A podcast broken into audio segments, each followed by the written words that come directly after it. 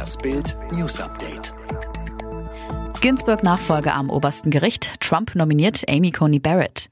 Die konservative Juristin Amy Coney Barrett soll den Platz der verstorbenen liberalen Ikone Ruth Bader Ginsburg am obersten Gericht der USA einnehmen. Barrett gehöre zu den brillantesten Rechtsexperten in den USA, sagte Präsident Donald Trump am Samstag zur Bekanntgabe seiner Nominierung in Washington.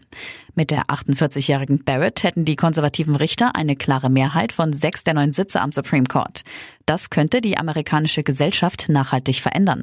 Das oberste Gericht hat in den USA oft das letzte Wort bei Grundsatzfragen zu Streitthemen wie Abtreibung, Einwanderung, Waffenrecht und Diskriminierung.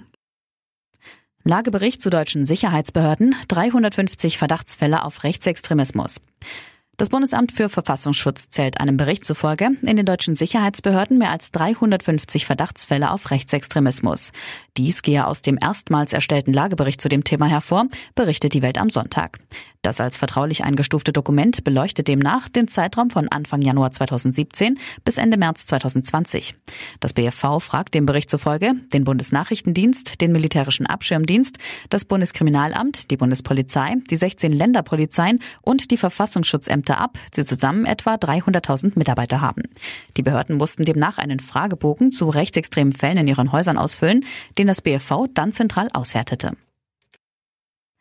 Wegen Corona, Opel will Kurzarbeit bis Ende 2021 verlängern.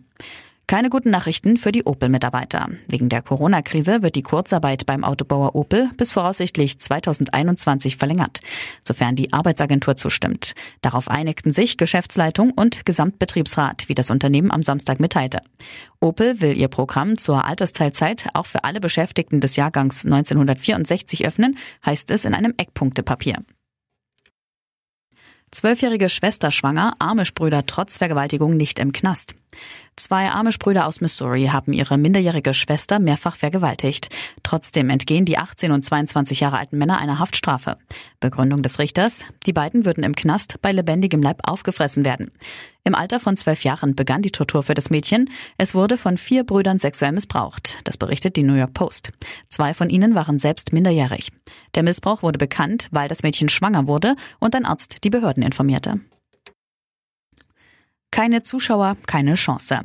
Die deutsche Eishockey-Liga steckt wegen der Corona-Pandemie in einer schweren Krise. Ob die kommende Spielzeit durchgeführt werden kann, ist momentan mehr als fraglich.